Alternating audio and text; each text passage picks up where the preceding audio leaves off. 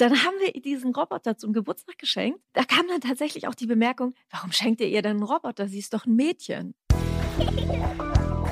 Oh Mama.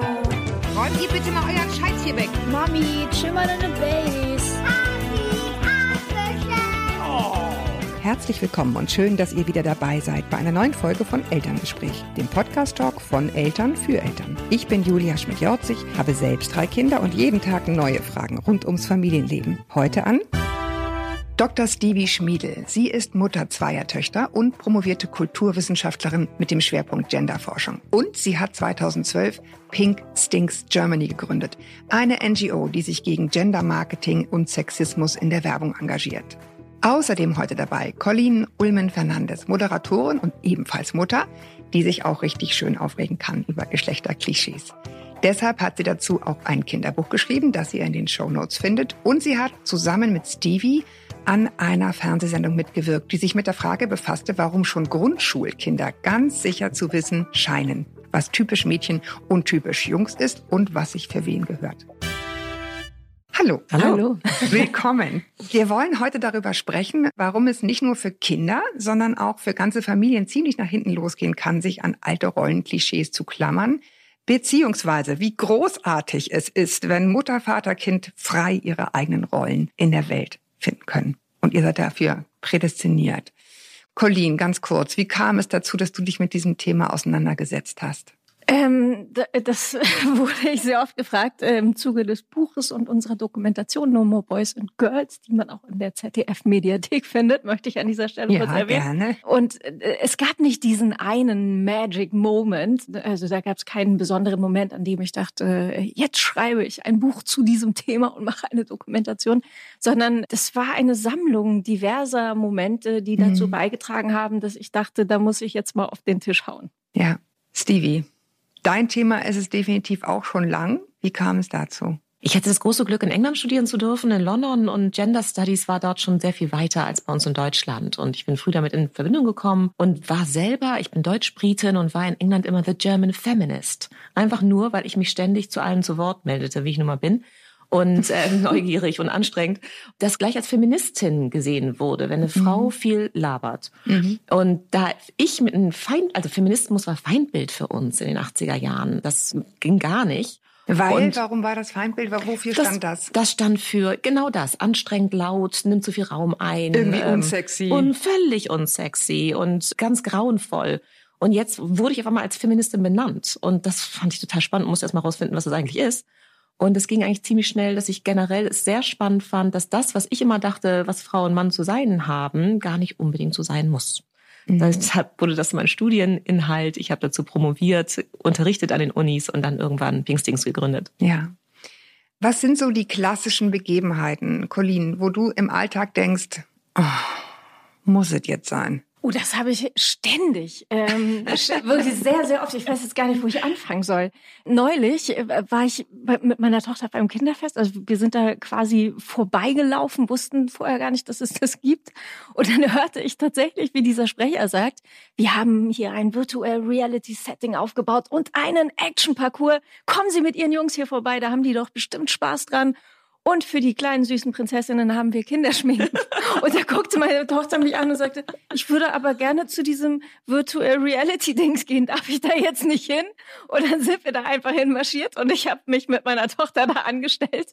Und es standen tatsächlich nur Jungs in der Reihe, weil die Mädchen einfach nicht angesprochen wurden. Die haben sich nicht getraut. Ähm, und die Mädchen, die vorbeiliefen, fragten ihre Mütter, oh, das sieht aber toll aus, was ist das denn? Und diese Zuschreibung finde ich schwierig. Ich finde, es muss allen Kindern alles offen stehen und wir sollten das nicht kommentieren. Wir sollten nicht sagen, kommen Sie mit Ihren Jungs in die Virtual Reality Welt und mit Ihren Mädchen zum Kinderschminken, weil dadurch hat man einfach immer die gleichen Stereotype, die ja. sich natürlich dann immer weitertragen und reproduzieren. Und ich finde es ganz wichtig, dass wir als Erwachsene sehr sensibel mit diesem Thema umgehen. Und genau darum geht es eben auch in der Dokumentation oder in dem Kinderbuch. Ja. Ich habe sozusagen, als ich jetzt auch diese Pink Stinks Veröffentlichung gelesen habe, bevor wir uns getroffen haben, Stevie, auch dieses interessante Beispiel, es ist natürlich ein Riesenmarkt. Wenn ich alles aufteile in hellblau und rosa, dann muss alles zweimal gekauft werden. Bei uns ganz klassisch der Fall, zwei Jungs, ein Mädchen. Das Jungsfahrrad kann ich in der Tat an das Mädchen kaum vererben. Ja, Ach. weil die wird sagen, spinnt, also kann ich, mache ich auch, muss gar nicht so entsetzt gucken, Colin. Hast du gemerkt, ne? Die baute sich schon so auf. Nee, aber es ist so, es ist einfach nicht gewollt. Das ist der springende Punkt, ne? Es ist Natürlich, die Wirtschaft hat in den 80er Jahren Kindheit überhaupt erst als Zielgruppe entdeckt und dachte, super Mensch, die Kinder, die kriegen immer mehr Taschengeld. Wirtschaftlich geht's Deutschland bergauf. Da können wir doch ein bisschen was abzapfen. Und dann war diese wunderbare Zielgruppe über Nacht quasi überhaupt nicht mehr da. Dadurch, dass wir die Geburtenraten dann sehr schnell minimiert haben, die Frauen drängten auf die Arbeitsmärkte, die Geburtenrate sank. Und auf einmal dachten die, Mensch, jetzt haben wir schon diese tolle Zielgruppe, dann muss man die doch irgendwie doppelt verwerten können. Und das ist, hat ja hervorragend funktioniert. Dazu muss man natürlich auch sagen, dass wir auch gesellschaftlich eine große Wandlung erlebt haben in den letzten Jahrzehnten. Erstmals in den 70er Jahren sind die Frauen auf die Straßen gegangen und sind in männliche Sphären eingedrungen. Auf einmal hieß es, Mensch, wir wollen auch auf den Arbeitsmarkt, wir wollen Freikörperkultur, ähm, ganz, ganz viele ja, Veränderungen. und wir dürfen selbstbestimmt auf den Arbeitsmarkt. Ne? Früher musste, früher klingt so 100 Jahre. Ja. Nein, es ist noch nicht so lange her. Es ist so mussten die kurz. Ehemänner sozusagen das freigeben, ne? Ja. diese Entscheidung. Ja, unvorstellbar eigentlich, aber ist so, war so. Und das Spannende ist ja jetzt, das ist ja nicht nur, das, was auf dem Markt ist, ist ja nicht nur Spiegel der Gesellschaft, sondern produziert ja auch Gesellschaft. Und das Spannende ist ja, dass die Menschen das Zeug auch kaufen. Und sie kaufen es unter anderem, weil es gerade diese Wirrungen gab. Und Gesellschaft funktioniert immer ein bisschen langsam.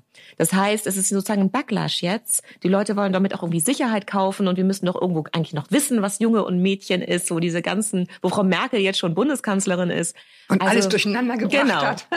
Insofern ist es Ja. total spannend, dass wir jetzt auf einmal komplett in rosa, hellblau aufgeteilt sind. Ja, also es ist, empfinde ich als Mutter so, es macht richtig viel Arbeit, das umgehen zu wollen. Ja. Ja, also einen blauen Pullover finden ohne Auto, ohne Teddy, ohne, keine Ahnung, Bob der Baumeister, ohne Name it, was immer es ist.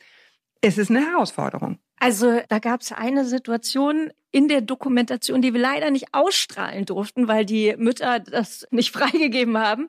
Wir waren mit T-Shirts in einer Fußgängerzone. Ich habe diese T-Shirts an Kinder verschenkt. Und jedes Mal, wir hatten alles Mögliche. Wir hatten Skateboards auf dem T-Shirt, Roboter etc.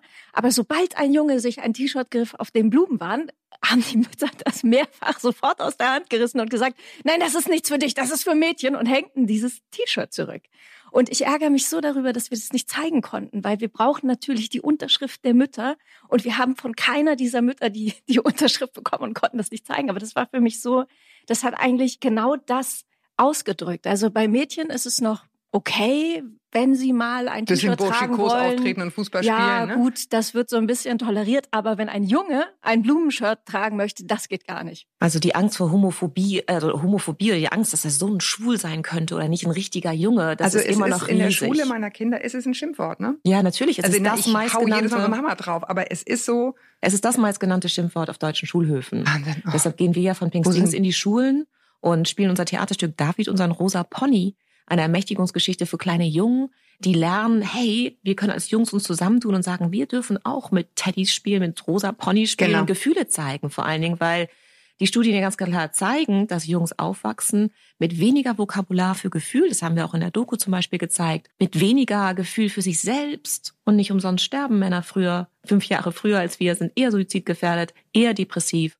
haben eher Alkoholabusus und wir müssen da dringend gegensteuern. Genau, ich meine, das ist ja, um es nochmal wirklich auch ins Positive zu drehen, der springende Punkt. Wenn jetzt jemand gerne was Pinkes anzieht, darum geht's gar nicht. Es geht darum, dass jeder theoretisch was Pinkes anziehen dürfte oder ne, jede Farbe kaufen soll. Es ist sozusagen eine Ermächtigung, genau wie du sagst. Und nicht so sehr, wir wollen irgendwie weniger für irgendjemanden oder weniger Rechte, sondern es ist im Grunde eine Öffnung für alle. Das ich ist im Grunde ich die habe Idee. neulich Voice Kids gesehen und da war ein Junge, der wahnsinnig emotional war, wirklich ganz toll seine Gefühle zeigen konnte. Und dann sagte er Mutter, und das tat mir in der Seele weh, er sagte, ich bin sehr sensibel, aber ich arbeite daran und bald werde ich ein richtiger Junge sein. Oh und da habe ich so gedacht, Ja. oh nein, das ist so Ja. wertvoll, behalte das. Und er war gerade dabei, sich das abzutrainieren und war da stolz drauf, dass er, dass er gerade daran arbeitet, ein richtiger Junge zu werden. Nicht umsonst hat Almdudler jahrzehntelang geworben mit dem Spruch, Männer haben auch Gefühle, Durst.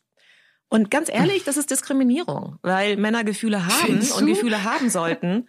Und es ganz wichtig ist, um sich selber zu spüren, zu wissen, wo ist meine Grenze, was will ich eigentlich. Und wir müssen jetzt nicht mehr ständig in den Krieg, zum Glück. Ja, also es, früher war es ja immer, wer soll denn da den Krieg ziehen? Da sind wir drüber hinweg als Gesellschaft und wir Hm, Ich hoffe, dass das so ist. Ja. War ich mal kurz zu bezweifeln. Natürlich, aber, ja. trotzdem haben wir in Deutschland jetzt eine Berufsarmee zumal.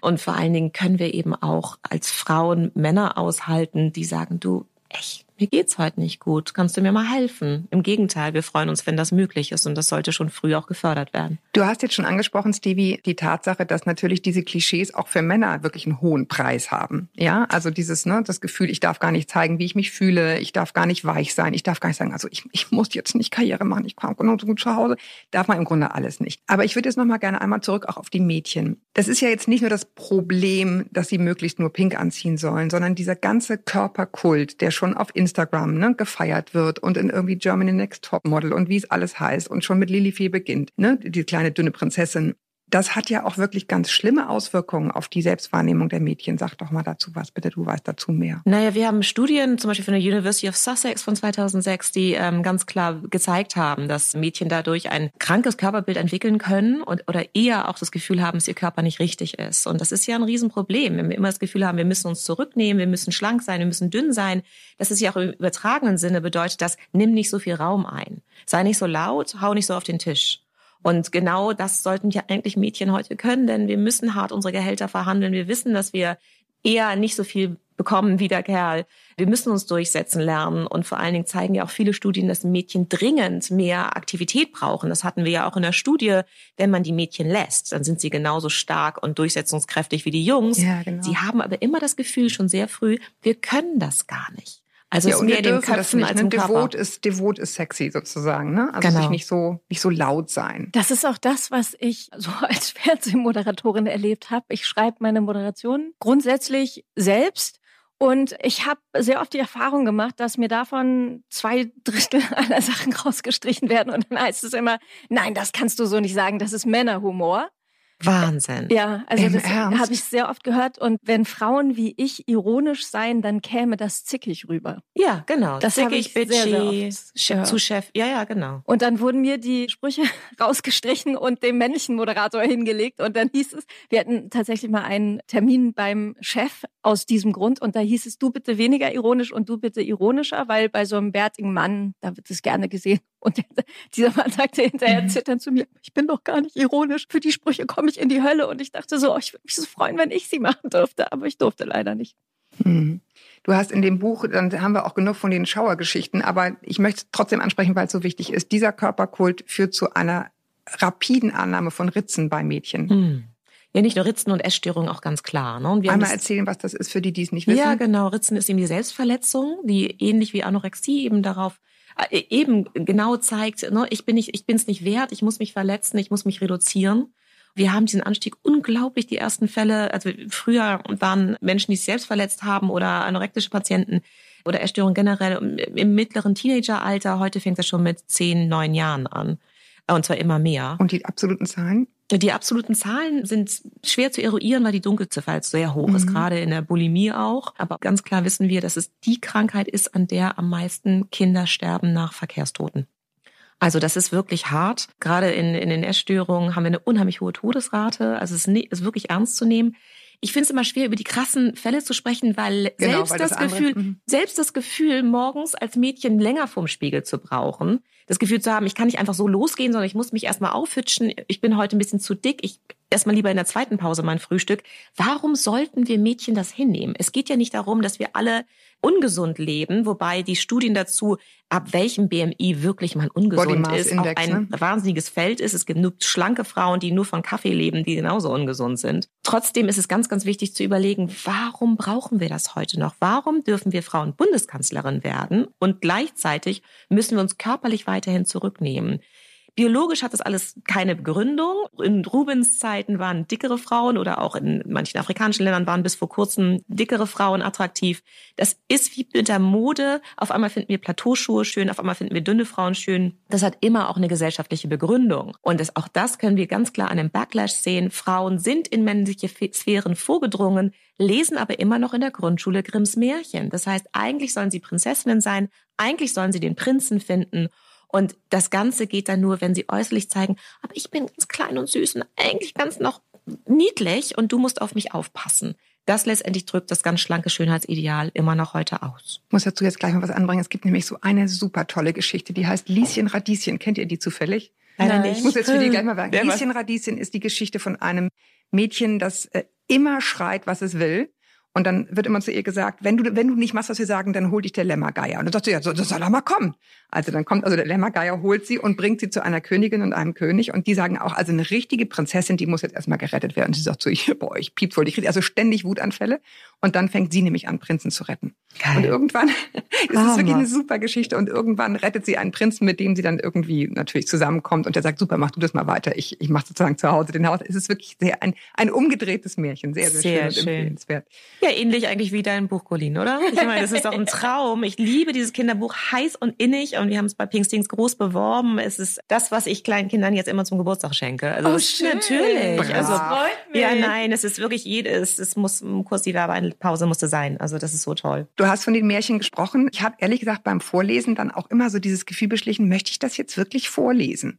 Ja, also Ich habe meinen ich Kindern habe keine irgendwann aufgehört, weil ich Nein. dachte, das ist irgendwas daran, aber man braucht eine Zeit, weil es so ein kulturelles Erbe ist. Aber irgendwie, Ich habe das Hm. Glück, dass ich Britin bin und selber keine Grimms Märchen vorgelesen bekommen habe. Also ich hatte nicht diese. Wir machen ja ganz viel, weil es uns selbst beglückt, weil wir das in unserer eigenen Kindheit als Glück empfunden haben. Das verbinden wir mit der mit der Mutterliebe und und Nest.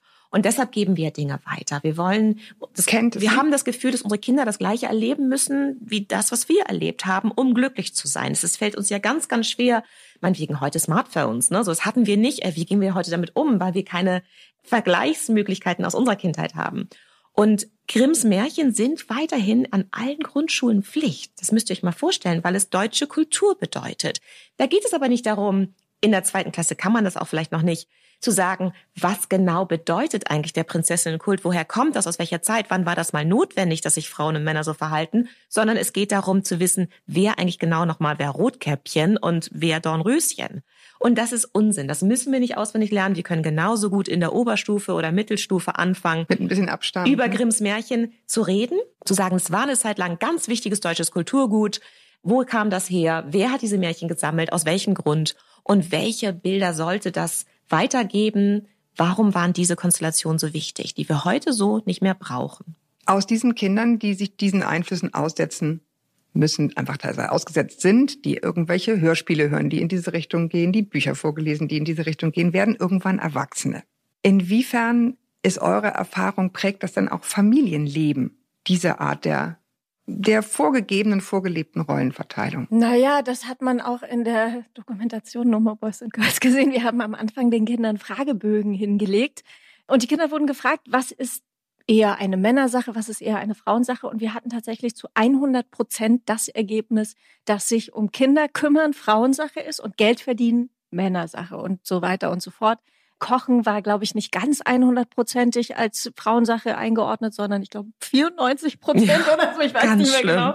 Aber es war extrem. Also ich glaube, wir starten in die Doku mit dem Satz, Frauen sind zum Putzen und Kochen eher geeignet als Männer. Und wir haben tatsächlich sehr viele solcher Sätze gehört. Es gab auch, es gab so viele Sätze, wir konnten nicht alles reinschneiden. Ein Satz war zum Beispiel, ich weiß nicht, ob der drin war, Frauen sind schön und Männer sind Chefs.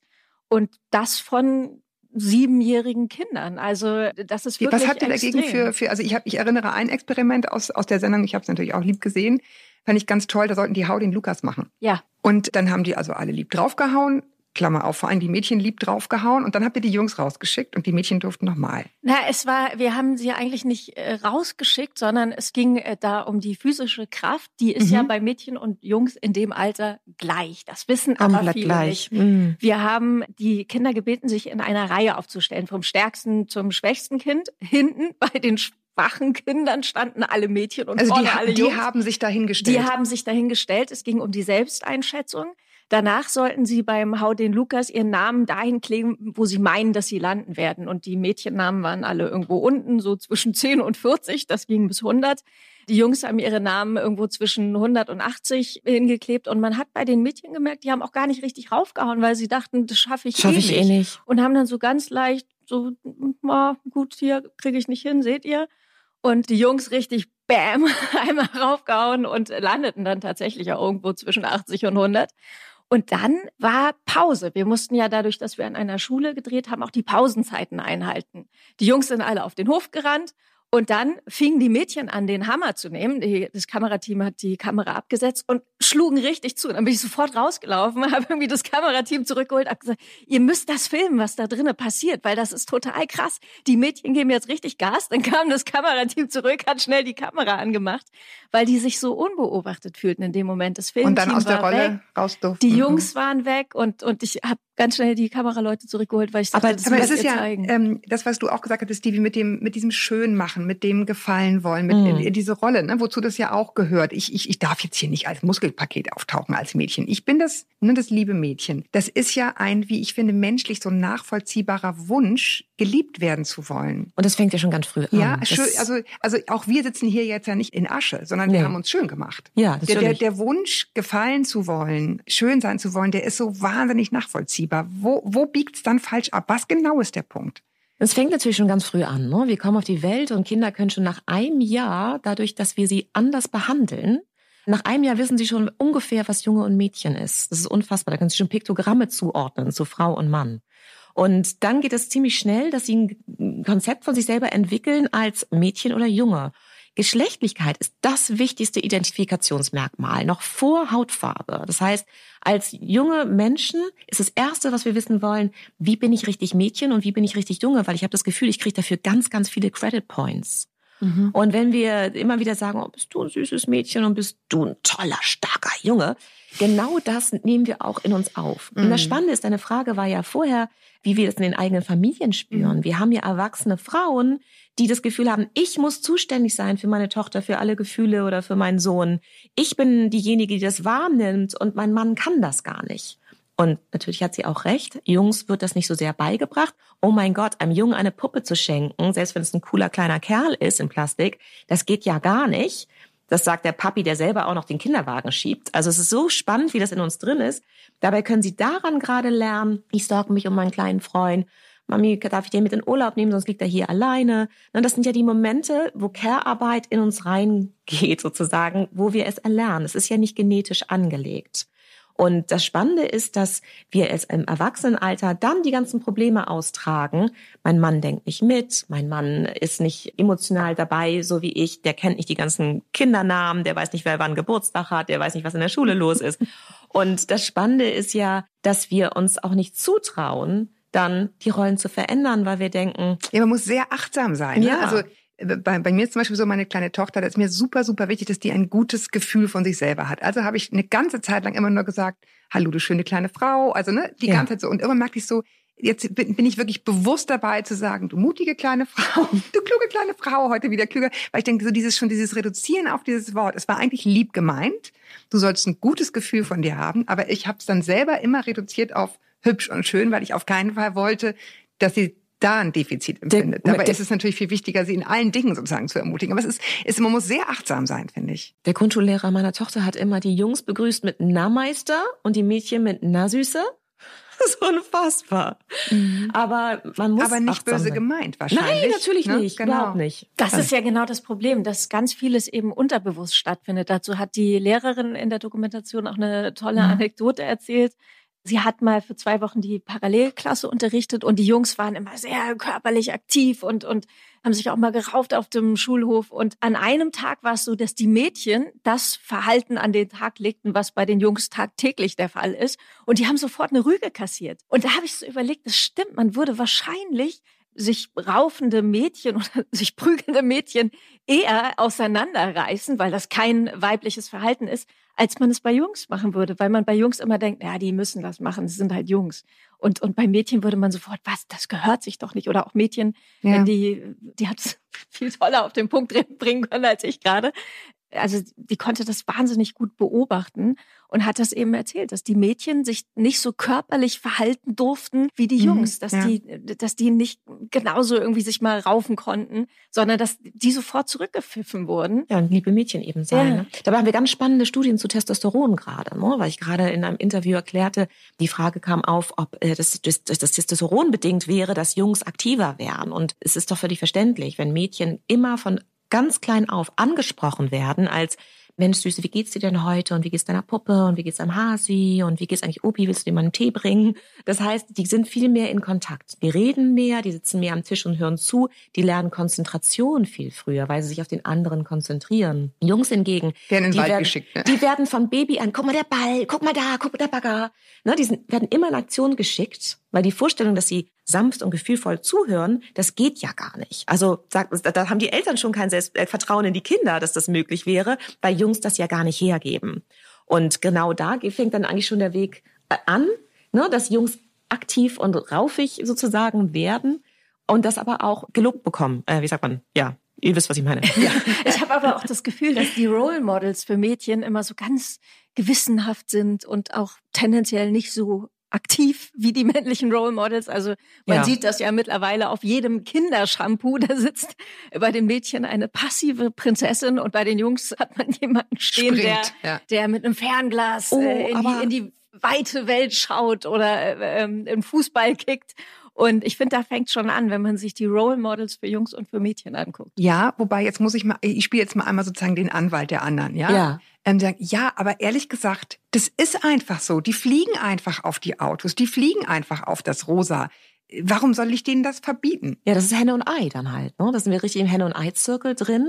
Also genetisch können wir ganz klar sagen und auch evolutionsbiologisch muss ich dann mit einigen Biologen mich streiten. Es gibt tolle Biologen, die ähm, anders arbeiten, aber es gibt immer noch die Vorstellung, es gibt irgendwie Frauen, die von Venus kommen und Männer vom Mars. Das ist natürlich alles Quatsch. Aber trotzdem legen wir es ja an durch unsere Erziehung, durch unsere Geschichte, durch die jahrtausendalte Kultur, die das immer wieder vorgibt. Und das Spannende ist ja, Warum, wenn das wirklich so tief in uns verankert ist, finden wir neue Werbeanzeigen toll, die gerade kursieren? Es passieren ja wirklich tolle Sachen im Moment gerade.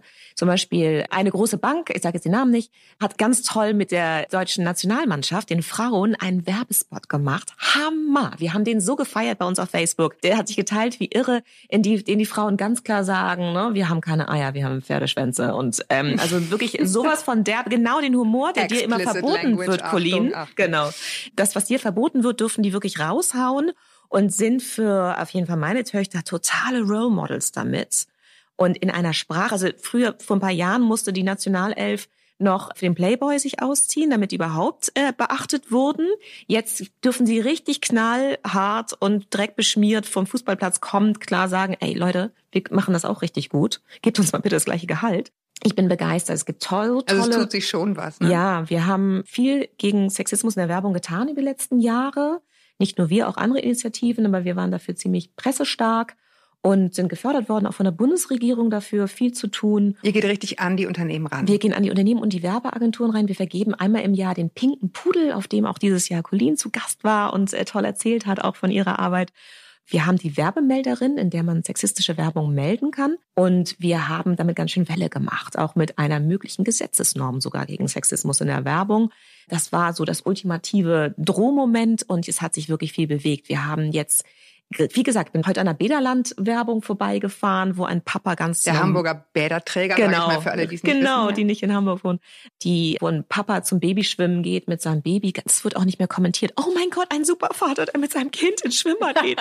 Sondern es ist eben viel mehr inzwischen, dass wir Väter in der Werbung sehen, die auch wir haben beim Pudel zum Beispiel Lidl prämiert, beziehungsweise Underground, die Werbeagentur dazu, die einen super tollen Spot gemacht haben für Babyprodukte, in denen ganz viel Väter und vor allem Menschen Sehr aller viel müde Menschen auftauchen, sehr, viele sehr lustig, ja. sehr lustiger, sehr müde Menschen, müde Väter und Mütter, die sehr gleichberechtigt ihre Kinder großziehen. Also da ist was im Kommen. Wir haben ja darüber gesprochen, wie äußert sich das denn in den Familien, in den Role Models, die man also auch in den Familien vorlebt. Jetzt ist es ja ein Fakt, woher er auch immer kommen mag, dass ein Großteil der Familien sich so aufteilt, die Frauen arbeiten in Teilzeit, die Männer arbeiten in Vollzeit. Wie da das Role Model angelegt ist, müssen wir jetzt hier nicht groß diskutieren. Aber wie kommt es wohl dazu, dass die Frauen, ist es vorauseilender Gehorsam, ist es die Emotionalität, ich sage es jetzt extra so zugespitzt, damit ihr gleich Nein schreien könnt. So, was, was ist es, was die Frauen das heute immer noch so entscheiden lässt? Klammer auf, Klammer zu. Ich mache das übrigens auch so. Bei uns ist es genauso. Ich will mich da gar nicht rausnehmen. Was ist das? Und wenn ihr glaubt, dass es nicht eine ganz eigene Entscheidung ist, was ist es dann? Man lernt das so. Also ich kenne sehr viele Männer, die nicht von ihren Eltern beigebracht bekommen haben, wie zum Beispiel eine Waschmaschine geht. Das wird nach wie vor eher den Mädchen beigebracht. Das ist das, was sie als Normalität empfinden. Deswegen kreuzen die Kinder ja auch im Fragebogen an, dass Einkaufen gehen, kochen, putzen Frauensache ist und Männer sich ums Geld verdienen zu kümmern haben weil das einfach auch das ist, was sie in ihrer Welt wahrnehmen. Und ich habe mal die Kinderbücher ähm, meiner Tochter durchgeblättert. Das sind ja nicht alles Bücher, die wir selber gekauft haben, sondern ein mhm. Sammelsurium von Geburtstagsgeschenken etc. Und in sämtlichen Gute Nachtgeschichten meiner Tochter bringt die Mutter das Kind ins Bett und der Vater kommt von der Arbeit nach Hause und in nur einem einzigen Fall war es anders. Und es gibt tatsächlich eine Geschichte. Da ist die Mutter bei einer Freundin zu einem Prosecco abends eingeladen und deswegen Auch bringen schön, die ja. Kinder sich selbst ins Bett. Vater ist nicht Wo da. der Vater ist, keine aber ich- Ahnung. aber ich Darauf frage- wird gar nicht eingegangen. Aber ich frage jetzt, warum ist es bei den Müttern noch so? Das eine ist, wie kommt es bei den Kindern an? Wie muss das ankommen, wenn das jetzt Ja. immer noch so ist? Aber diese Mütter sind ja mit diesen Kinderbüchern groß geworden. Und allein im Duden steht unter Mutterliebe aufopfernde Liebe einem Kind gegenüber. Vaterliebe steht Liebe dem Kind gegenüber. Wir wissen natürlich, dass durch Stillen und so weiter hast du eine engere Bindung ans Kind. Und wenn du sagst, okay, ich kann nicht gleich wieder nach sechs Monaten arbeiten, dann hast du vielleicht eine Arbeitsstelle, in der es möglich ist, länger zu Hause zu bleiben. Aber wir alle kennen das, dass wir spätestens nach drei oder vier Jahren sagen, oh mein Gott, ich werde auf dem kind Spielplatz wahnsinnig, kann ich bitte ein bisschen mehr? Oder viele kennen das, dass sie sagen, ne, ich habe Bock, zurück in den Beruf zu gehen. Da gibt es dann oft Schwierigkeiten, weil es von der Bezahlung vielleicht nicht klappt, weil der Arbeitgeber nicht so flexibel ist und noch nicht agile gearbeitet Mhm. wird, was zum Glück immer mehr Trend wird, aber trotzdem es einfach schwierig ist, auch mit der Kinderbetreuung. Als ich Kind war, gab es das noch nicht. Also erst als ich Kinder bekommen habe, ich bin jetzt 47, gab es das, dass Vollzeit-Kitas überhaupt zur Verfügung standen. Das heißt, einer musste zu Hause Ja. bleiben. Und wenn du als Frau denkst, aber ich bin doch die Einzige, die das kann, und außerdem sollte ich das auch, denn Rabenmutter gibt es nur in Deutschland das Wort übrigens. Wir sind in Europa das Land, in dem gestern Abend wurde die Zahl nochmal genannt, 22 Prozent der Menschen in Deutschland glauben nur, dass die Frau arbeiten gehen sollte. Also das ist in Europa komplettes Schlusslicht. Ja, in allen anderen Ländern hat man ein anderes Gefühl dafür, wie viel Frau arbeiten darf. Frauen gehören zum Kind. Dieses Bild haben wir noch Okay. ganz, ganz klar. Machen wir es mal wirklich ganz genderunneutral, weil das ist sozusagen immer mein Punkt. Ja, Mhm. meine Mutter war alleinerziehend, war voll berufstätig, deswegen hat sie sozusagen also ideologische Fragen einfach gar nicht gestellt. Ich fand's nicht cool. Ich fand's weder cool im Hort noch fand ich es cool, dass sie nicht da war. Für mich ist es immer ein Riesengut gewesen, dass jemand da sein kann. Ich sage jetzt bewusst jemand, Mhm. ja, weil für mich war das Gefühl, die können nach Hause kommen, die können da irgendwie essen, die müssen nicht, weil ich es einfach nicht schön fand als Kind, ein sehr sehr hohes Gut. Und in der Tat sehe ich jetzt überhaupt nicht so, dass das unbedingt die Mutter machen muss. Deswegen sage ich jetzt mal, machen wir mal genderneutral. Aber ich finde schon das Gefühl, dass jetzt praktisch alle möglichst lange in Fremdbetreuung gehen sollen, damit alle wieder Vollzeit arbeiten gehen können, finde ich schon eine Frage, wie das mit wie das den Kindern damit geht. Und das kann ja genauso gut der Papa machen. Der kann doch auch zu Hause bleiben. Genau, Klar. genau. Das findet nur de facto ja nicht statt. Ne? Bei den allermeisten, muss man ja Hey, sagen. bei mir zu Hause zum Glück und viele in meinem Freundeskreis aus. Ich wohne mitten in Hamburg, wir sind ne, progressiv, sonst was, Mhm. Eimsbüttel. Ich habe viele Freunde, die Mhm. entweder zu halb zu Hause arbeiten oder sich um die, äh, also Männer, die sich um die Kinder kümmern. Aber im bundesweiten Durchschnitt ist das natürlich sehr, sehr rar noch. Und da muss natürlich viel getan werden. Schau mal Norwegen an mit Familienarbeitszeit von 33 Stunden die Woche, damit beide früher Wollte zu Hause sagen. sind. Das muss man immer dazu sagen Und- bei diesen Ländern. Ne? Die Vollzeit dort ist unsere Teilzeit. Genau, da müssen wir dringend hin. Wir brauchen dringend mehr Familienarbeitszeit. Wir brauchen dringend Möglichkeiten im Beruf, um damit beide Teilzeit nehmen können und der Mann nicht angeschaut wird, wieso macht deine Frau das eigentlich nicht? Da brauchen wir eine neue Vorstandskultur. Das wird ja auch immer mehr gefordert. Von tollen Studien auch. Und selbst Frau Merkel hat da ja umgeschwenkt in den letzten Monaten und gesagt, wir brauchen einfach dringend auch mehr Möglichkeiten und Männer auch, die zu Hause sind. Ich will nur über eine Sache sprechen, weil man ja auch immer diese Role Models hat von Frauen, die das hinbekommen. Ne? Ich sage jetzt mal sowas wie Ursula von der Leyen oder so, die einfach sagen, so, das ist jetzt mein Job, ich ziehe das jetzt irgendwie durch. Ich finde, worüber viel zu wenig gesprochen wird, ist, das geht gar nicht darum, dass sie Hilfe haben. Das ist ja klar und auch völlig legitim. Aber dass das meistens Frauen sind.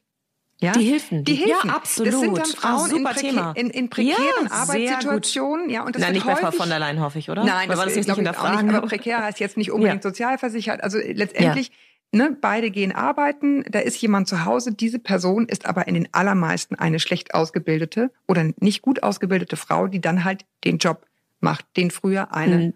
Mutter getan Das sind wir generell Und bei der Care-Arbeit, ja. Genau, und da habe ich dann immer so einen Bauchschmerz und denke, hm, kann es das jetzt sein? Nein, das ist natürlich so das, was wir als weißen Feminismus oft ähm, abtun oder sagen, dass es geht eben nicht nur darum, dass es nur der Frau geht, die jetzt in die Führungsetage kommt, sondern wir generell mehr gucken, wer, wer putzt denn dann bei ihr. Also das ist ganz, ganz wichtig. Das Feminismus muss immer, wir nennen das intersektional, das heißt verschiedene Sektionen angucken, also Mehrfachdiskriminierungen. Hm, Die, die äh, Arbeiterin hier aus dem Ausland ist bestimmt schlechter gestellt als die Frau, die gegen ihren Chef kämpft und noch das bessere Gehalt zu bekommen. Wir müssen alles anschauen und alles bedingt sich und hat miteinander zu tun. Und deshalb ist es ganz wichtig, dass wir uns alle gegenseitig unterstützen, dass wir gerade als Frauen schauen, wie kann ich auch andere Frauen weiter fördern. Und wir generell auf eine Politik achten, in der alle Frauen mitgenommen werden. Denn nur dann sind wir wirklich fortschrittlich und machen auch ein besseres Deutschland letztendlich, weil wir diverser werden und auch für Unternehmen das bedeutet, dass sie viel produktiver arbeiten können. Ja. Und ich denke, dass da viele Ansätze schon sind, aber es ist gut, die zu bündeln und immer wieder zu nennen. Genau, und einfach auch ehrlich darüber zu sprechen, ne? dass sozusagen diese Art zu arbeiten halt bedingt wird durch eine gute Betreuung oder gute Hilfe zu Hause. Und das sind dann häufig die Frauen, die es dann auch nicht leicht haben. Das finde ich einfach nur immer wichtig, das mitzudenken. Und was häufig dann so unter den Tisch gekehrt wird, ne? wenn Leute so, so herausragende Role Models sind, dass da Ja, einfach zu Hause jemand ist, der das dann macht. In dem Moment, wo mehr Männer Erzieher werden und in die Care-Arbeit eingebunden werden, in dem Moment werden auch die Frauen, die dann als Kinderfrau irgendwo arbeiten, hinterher auch eine gut bezahltere Anstellung oder eine besser bezahltere Anstellung bekommen. Denn es geht darum, Care-Arbeit ist ja so schlecht bezahlt, weil es nur Frauen machen. In dem Moment, wo Fra- Männer auf diesen Markt drängen, werden sich auch die Gehalter verbessern. Da wird auch der Staat sagen, oh mein Gott, wie ist so eine wichtige Arbeit, die Männer da leisten, die muss natürlich bezahlt werden. Das ist ganz, ganz wichtig, dass wir mehr Männer in die Erziehung, in die Care-Arbeit bekommen. Denn dann, dann wird sich das Problem erübrigen. Aber das geht ja auch schon mit der Erziehung los, ne? Also ich habe auch das Gefühl, dass Männer ein Problem damit haben, wenn zum Beispiel die Frau die Familie ernährt. Also ich, ich habe auch schon dieses Modell gelebt, Mhm. dass ich alles bezahlt habe und mein Partner war zu Hause und hat gekocht und alles. Und da musste er sich schon auch einige Bemerkungen dazu anhören. Und das gilt dann ganz schnell als unmännlich. Und ich finde, da muss man schon ansetzen, dass das eben nicht unmännlich ist, sich um die Care-Arbeit zu kümmern und all das zu machen und, und von der Frau die Rechnungen bezahlen Mhm. zu lassen. Wir müssen immer wieder überlegen, dass Identität unser wichtigstes Gut ist sozusagen. Und diese Identität ist mit so viel Schweiß, Blut und Tränen aufgebaut worden auf dem Fußballplatz von den Eltern, die gesagt haben, jetzt sei mal ein richtiger Junge. Das ist natürlich total schwer, dann zu merken, Mensch, ich muss mich verändern, ich muss umlernen oder ich möchte das auch. Oder ich darf. Ich darf, ja, es, es ist Ich viel, darf. genau, da ist viel Freiheit drin, aber ich, ich, wir versuchen bei Pinkstings immer, deshalb haben wir einen Schwerpunkt Männer im Feminismus, Feminismus für Männer, immer wieder denen die Hand zu reichen und sagen, es ist auch nicht einfach für euch, weil es, ihr habt zwar Privilegien, aber dieses emotionale Gefühl, ja, wer bin ich denn dann? Das ist eine Not und die Not muss man auch ernst nehmen. Absolut. Also da wäre mir nochmal ganz wichtig zu sagen, wir sind hier drei Frauen, die über Gender reden, auch das ziemlich klassisch. Aber das ist eben kein Frauenthema. Ich finde, ein ganz gutes Beispiel ist Trump. Ja, wenn man sich anguckt, wie dieser Mensch über Frauen redet, dann ist auch klar, wie er zu allem anderen denkt. Es ist ja keine Sache von, es geht nur darum, wie geht's den Frauen damit, sondern was ist das für ein Ton, den ich in einer Gesellschaft anschlage? Ist es ein Ton der Möglichkeiten oder ist es ein Ton der Limitierung und des Kleinmachens und des Beschränkens? Ne? Das finde ich einfach so wichtig. Es ist, es ist so gesehen einfach kein Frauenthema. Nee, man sieht es ja auch an den Gesetzen, die für Frauen gemacht worden werden, von der Tamponsteuer zum jetzt 219a-Paragraphen. Wir haben einfach unglaublich viel zu viele Männer auch im Bundestag. Das ist auch das, was in letzter Zeit immer wieder gefordert wird, auch von zum Beispiel dem Deutschen Frauenrat mit mehr Frauen in die Parlamente. Wir brauchen dringend mehr Frauen in der Politik, händeringend. Und wir müssen eben Mädchen, YouTuberinnen vorsetzen, die über Politik sprechen und nicht nur über Beauty. Wir brauchen Kinderbücher, in Naja, wobei Mädchen, die Mädchen hätten die Freiheit, das zu tun. Ne? ist erstaunlich schwer zu finden. Wir haben neulich jemanden gesucht für einen Podcast. Also ich habe dieses ganze YouTube-Ding durchgeguckt. Es war schwer, jemanden zu finden Ja, die sind von den ja- Mädchen, die da in diese Richtung gehen. Ja, aber die sind ja auch mit der Lifee aufgewachsen und die hören ja auch von unserem Markt, von unserer Wirtschaft, dass das Mädchen interessiert. Und ganz ehrlich, wenn du was anderes anbietest, dann wirst du auch nur eine ganz kleine Zielgruppe haben. Es ist natürlich das, was sie aus der Werbung kennen, was sie von Jerry's Next Topmodel kennen. Aus. Es ist ganz, ganz schwer, da vorzudringen und wir müssen das aber fördern. Deshalb müssen wir es institutionell fördern, wir müssen es mit öffentlichen Geldern fördern. Um ein Land zu bekommen, in dem mehr Gleichberechtigung herrscht, müssen wir an die Jugend ran. Aber es ist ja auch tatsächlich so, wenn man was Politisches postet. Also bei mir war das dann so, das ist wirklich äh, traurig, wie wenig Leute das liken. Ähm, es gibt ja manchmal Bilder, wo man irgendwie auf irgendwas hinweist, irgendwas, was man gerade gearbeitet hat und, und wenn man da halt irgendwie äh, geschminkt ist und so, dann geht, hast du da irgendwie total viele Likes. Ja. Und sobald du irgendwie einfach eine politische Message postest. Sei doch oder- nicht so anstrengend. ich habe zum Beispiel, also es ist grundsätzlich so. Ich habe ja auch eine Dokumentation gemacht darüber, wie äh, unsere Textilien produziert werden, unter welchen Bedingungen. Und das war wirklich traurig jedes Mal, wenn ich zu dem Thema was gepostet habe.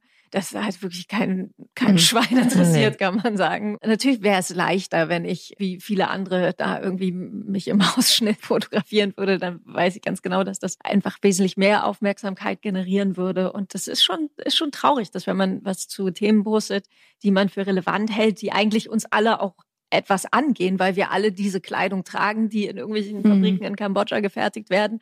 Hm. Und sobald man dazu was postet, das findet wirklich, also das interessiert Nervig. niemanden. Ja. Ich habe ganz große Hoffnung in Fridays for Future und die junge Generation, die jetzt wirklich laut wird und Angst hat um den Planeten, die teilweise auch sehr feministisch unterwegs ist.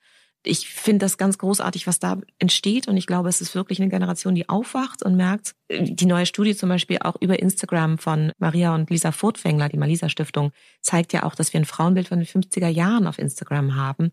Wir müssen alle ein bisschen aufwachen, weil es natürlich nicht nur ist, oh mein Gott, ich bin zu müde, ich komme von der Arbeit, ich möchte einfach ein schönes Bild von Colleen Ulmen Fernandes klicken und jetzt nicht irgendwelchen Politikkram hören. Es ist unser Planet, es ist unsere Gesellschaft und wir haben viel zu wenig Frauen in der Führung. Wir haben zu wenig weibliche Nachwuchskräfte und wir haben ganz viel psychische Krankheiten unter Männern und Frauen, die genderbedingt sind.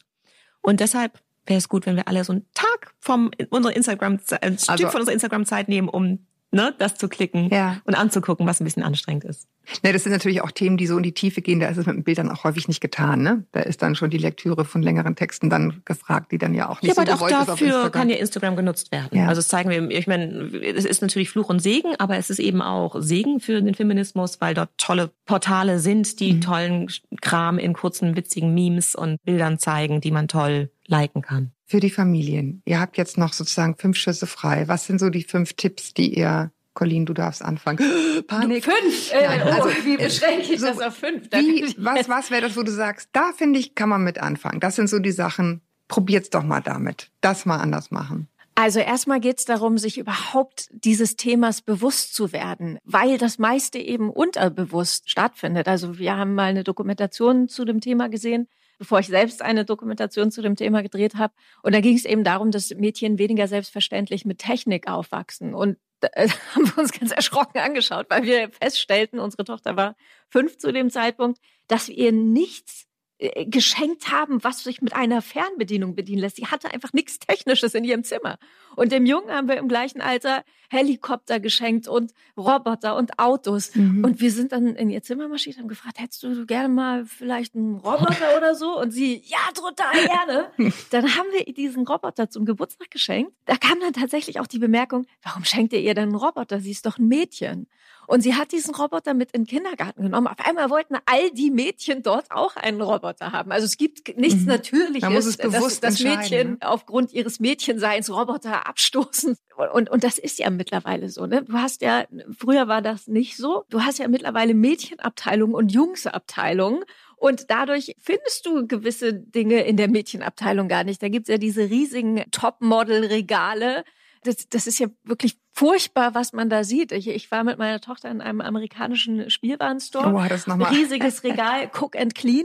Wow. Ja, Cook and Clean. Da, da waren dann so Wow. Kinderbügeleisen und, und Kinder-Baby-Care-Sets. Ja, mein, mein Sohn hat mit drei so ein Bügeleisen gekriegt. Heute Ja, und in der jungen Abteilung an gleicher Stelle Electronic Learning. In einem deutschen Kaufhaus war das äh, alles in rosa und da stand drüber für Mutti. Also alles was mit für Mutti, also Cleaning and Cooking. Okay, also die Tipps jetzt. Die Tipps. Ich glaube, dann fasse ich mal aus deinem zusammen. Ke- Keine Angst.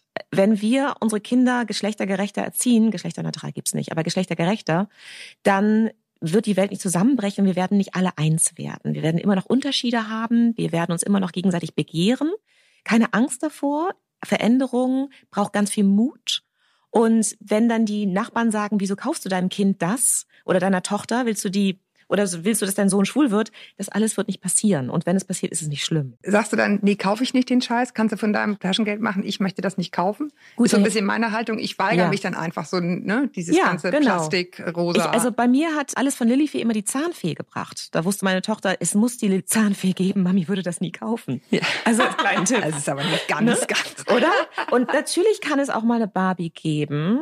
Oder man sagt, du, ich finde die wirklich, ich mag das nicht, ich finde es nicht schön, ich finde es ungesund, aber ich gebe dir vier Euro dazu und den Rest musst du vom Taschengeld zahlen. Also es gibt doch Möglichkeiten, dem Sich Kind zu zumindest vermitteln. dazu zu äußern. Und ich habe dich lieb und du darfst toll finden, was du toll findest. Ich möchte nur sagen, dass es Studien gibt, die sagen, das ist nicht so gesund. Und guck mal, kann Barbie eigentlich wirklich stehen? Die würde ja umfallen. Mittlerweile kann sie stehen. Nein. Es gibt neue Barbies, die haben Ja. jetzt auch flache Schuhe an. Ja, aber werden die verkauft, Colin? Sind die ja, wirklich das in den ist Läden? leider das Problem. Das Mhm. Ding ist, die sind alles PR-Dinger, die stehen im Internet. Es gibt Plus-Size-Barbies und so weiter. Aber die werden von der Kein Gesellschaft... Mädchen will sie haben. Kein Ich habe Mädchen- versucht, eine dunkelhäutige Barbie zu bestellen. Es war schwierig. Moment mal, kein Mädchen will die haben. Die Mädchen kaufen die Barbies nicht, sondern die Eltern und die Großeltern. Und die wollen, dass das Kind sofort schreit, Juhu! Also es ist noch mehr das als das. Weil bevor ich jetzt meinem Kind etwas bringe, was in ihrem Kindergarten nicht unbedingt angesehen ist gerade und die Nachbarn sagen, was hast du denn? Meine Barbie ist aber viel dünner. So funktioniert es ja. Es ist ein ganzes Mhm. Komplex und deshalb müssen wir an die Schulen ran. Das macht Pinks Dings zum Beispiel. Wir gehen an die Schulen mit Theaterstücken, mit Workshops. Wir gehen an die Kindergärten, wir gehen an die ErzieherInnen, um schon ganz, ganz früh anzufangen zu sagen, hey, habt den Mut, traut euch, dann können wir auch die Wirtschaft verändern. Und dann freut sich auch die Wirtschaft, weil dann können die mal Sachen raushauen, auf die vielleicht- die vielleicht auch mal Bock hätten. Okay, also ich, ich merke, die fünf Tipps kriege ich nicht, aber im Endeffekt ist es so genau hinschauen, sich trauen oder einfach sich bewusst machen, Mhm.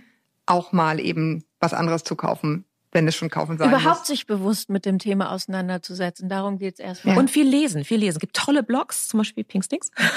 es gibt tolle, äh, wo man täglich neue Informationen bekommt und Anreize und den Mut und sich in der Community wiederfindet, wo man unter anderen Eltern ist, die alle das gleiche Problem haben und sich gegenseitig ermutigen kann. Ja. Collins Buch kaufen zum Beispiel. Oder Lieschen Radieschen. Ich muss es nochmal sagen, es ist so eine lustige, coole Geschichte.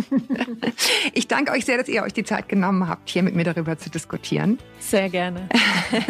Ich danke euch da draußen, dass ihr euch die Zeit genommen habt, zuzuhören. Ich freue mich, wenn ihr ein bisschen was davon umsetzen könnt. Schreibt mir gerne an podcast.eltern.de. Jeder, der es schon mal gemacht hat, weiß, ich lese persönlich, ich antworte auch persönlich. Ich freue mich, wenn ihr abonniert und keine Folge verpasst von Elterngespräch. Bis wir uns wieder hören.